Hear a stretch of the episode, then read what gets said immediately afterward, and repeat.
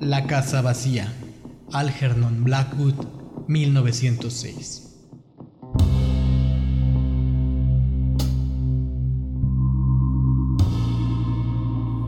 Tras una última mirada a la plaza iluminada por la luna, entraron deprisa y la puerta se cerró tras ellos con un golpe que resonó prodigiosamente en los pasillos y habitaciones vacías.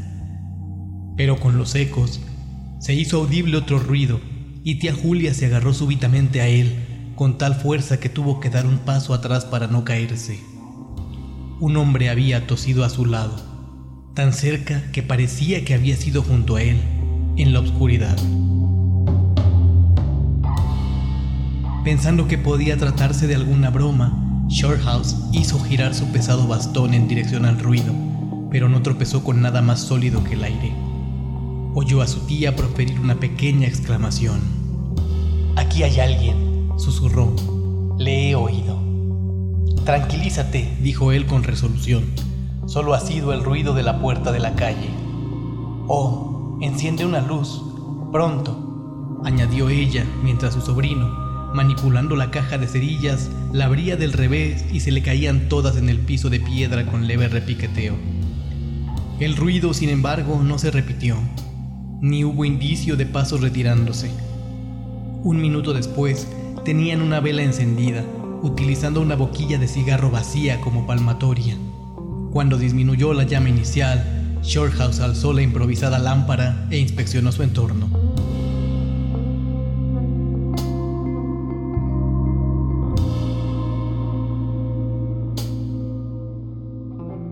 y lo encontró bastante lúgubre, a decir verdad, porque no hay morada humana más desolada que la que está vacía de muebles, oscura, muda, abandonada y ocupada no obstante por un rumor sobre sucesos malvados y violentos. Se encontraban en un amplio vestíbulo. A la izquierda había una puerta abierta que daba a un espacioso comedor. Enfrente el recibidor se prolongaba estrechándose en un pasillo largo y oscuro que conducía, al parecer, a la escalera que bajaba a la cocina. Una ancha escalera desnuda ascendía ante ellos describiendo una curva. Estaba toda en sombras, salvo un único rodal en mitad, donde daba la luna que se filtraba por una ventana, creando una mancha luminosa sobre la madera. Este haz de luz difundía una tenue luminiscencia arriba y abajo, dotando a los objetos cercanos de una silueta brumosa, infinitamente más sugerente y espectral que la completa oscuridad. La luz filtrada de la luna parece siempre pintar rostros en la penumbra que la rodea, y al asomarse Shorthouse al pozo de tinieblas y pensar en las innumerables habitaciones vacías y pasillos de la parte superior del viejo edificio, sintió deseos de encontrarse otra vez en la plaza o en el confortable cuartito de estar que habían dejado hacía una hora. Comprendiendo que estos pensamientos eran peligrosos, los rechazó otra vez e hizo acopio de toda su energía para concentrarse en el momento presente.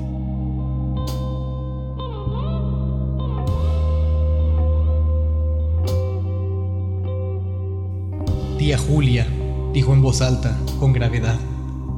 Vamos a recorrer la casa de punta a cabo y hacer una inspección exhaustiva. Los ecos de su voz se apagaron lentamente en todo el edificio y en el intenso silencio que siguió, se volvió a mirarla. A la luz de la vela notó que tenía ya el rostro mortalmente pálido, pero ella se soltó de su brazo un momento y dijo en un susurro, colocándose frente a él.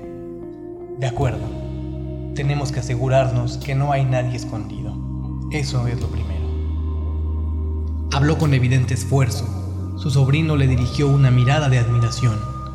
¿Estás completamente decidida? Aún no es demasiado tarde. Sí, susurró ella desviando los ojos nerviosamente hacia las sombras de atrás.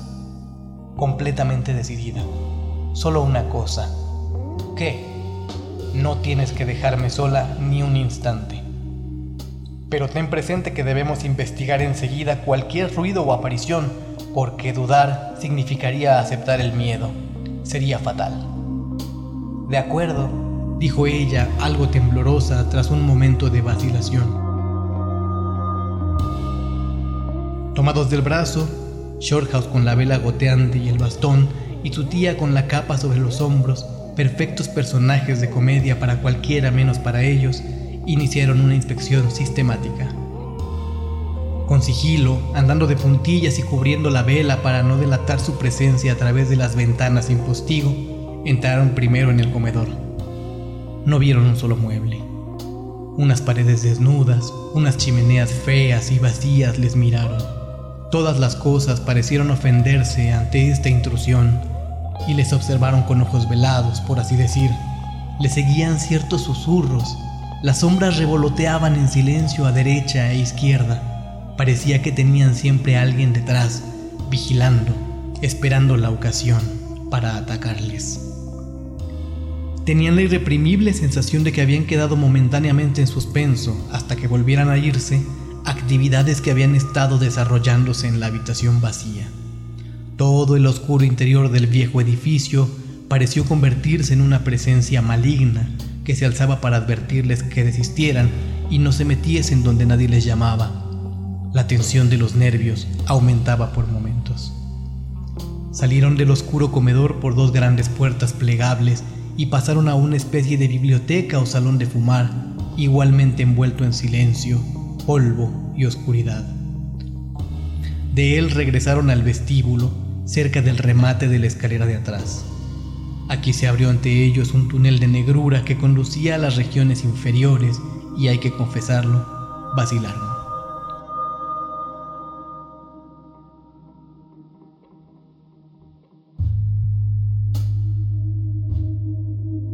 Pero fue solo un momento. Dado que lo peor de la noche estaba por venir, era esencial no retroceder ante nada. Tía Julia tropezó en el peldaño que iniciaba el oscuro descenso, mal iluminado por la vela parpadeante, y al propio Shorthouse casi le dieron ganas de salir corriendo. Vamos, dijo en tono perentorio, y su voz se propagó y se perdió en los espacios vacíos y oscuros de abajo. Ya voy, balbuceó ella, agarrándose a su brazo con fuerza innecesaria. Bajaron un poco inseguros por la escalera de piedra. Un aire húmedo, frío, estancado y maloliente les dio en la cara. La cocina, a la que conducía la escalera a través de un estrecho pasillo, era amplia, de techo alto. Tenía varias puertas, unas eran de alacenas con jarras vacías todavía en los estantes, otras daban acceso a dependencias horribles y espectrales, todas ellas más frías y menos acogedoras que la propia cocina. Las cucarachas se escabulleron por el suelo. Una de las veces, al tropezar con una mesa de madera que había en un rincón, algo del tamaño de un gato saltó al suelo, cruzó veloz el piso de piedra y desapareció en la oscuridad. Todos los lugares producían la sensación de haber sido ocupados recientemente una impresión de tristeza y melancolía. Abandonaron la cocina y se dirigieron a la trascocina.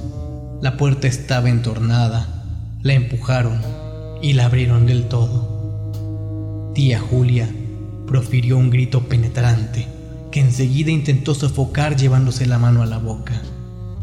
Durante un segundo, Shorthouse se quedó petrificado con el aliento contenido. Notó como si le vaciasen de pronto la espina dorsal y se la llenasen de hielo picado. Ante ellos, entre las jambas de la puerta, se alzaba la figura de una mujer. Tenía el pelo desgreñado, la mirada fija y demente, y un rostro aterrado y mortalmente pálido. Estuvo allí, inmóvil, por espacio de un segundo. Luego parpadeó la vela y la mujer desapareció absolutamente y la puerta no enmarcó otra cosa que una oscuridad vacía.